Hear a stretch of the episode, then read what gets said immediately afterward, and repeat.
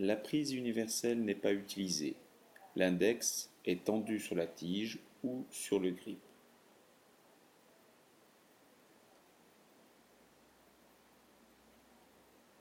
On peut aussi observer que certains élèves utilisent une prise marteau.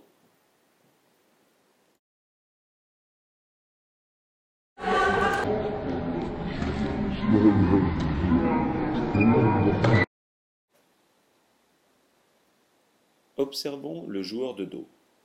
Son coude se décolle du corps pour prendre le volant un peu plus tôt, un peu plus haut, un peu plus en avant. Il commence à décaler ses appuis. Il joue de face, avec un début de dissociation segmentaire, bras et avant-bras, le coude décollé.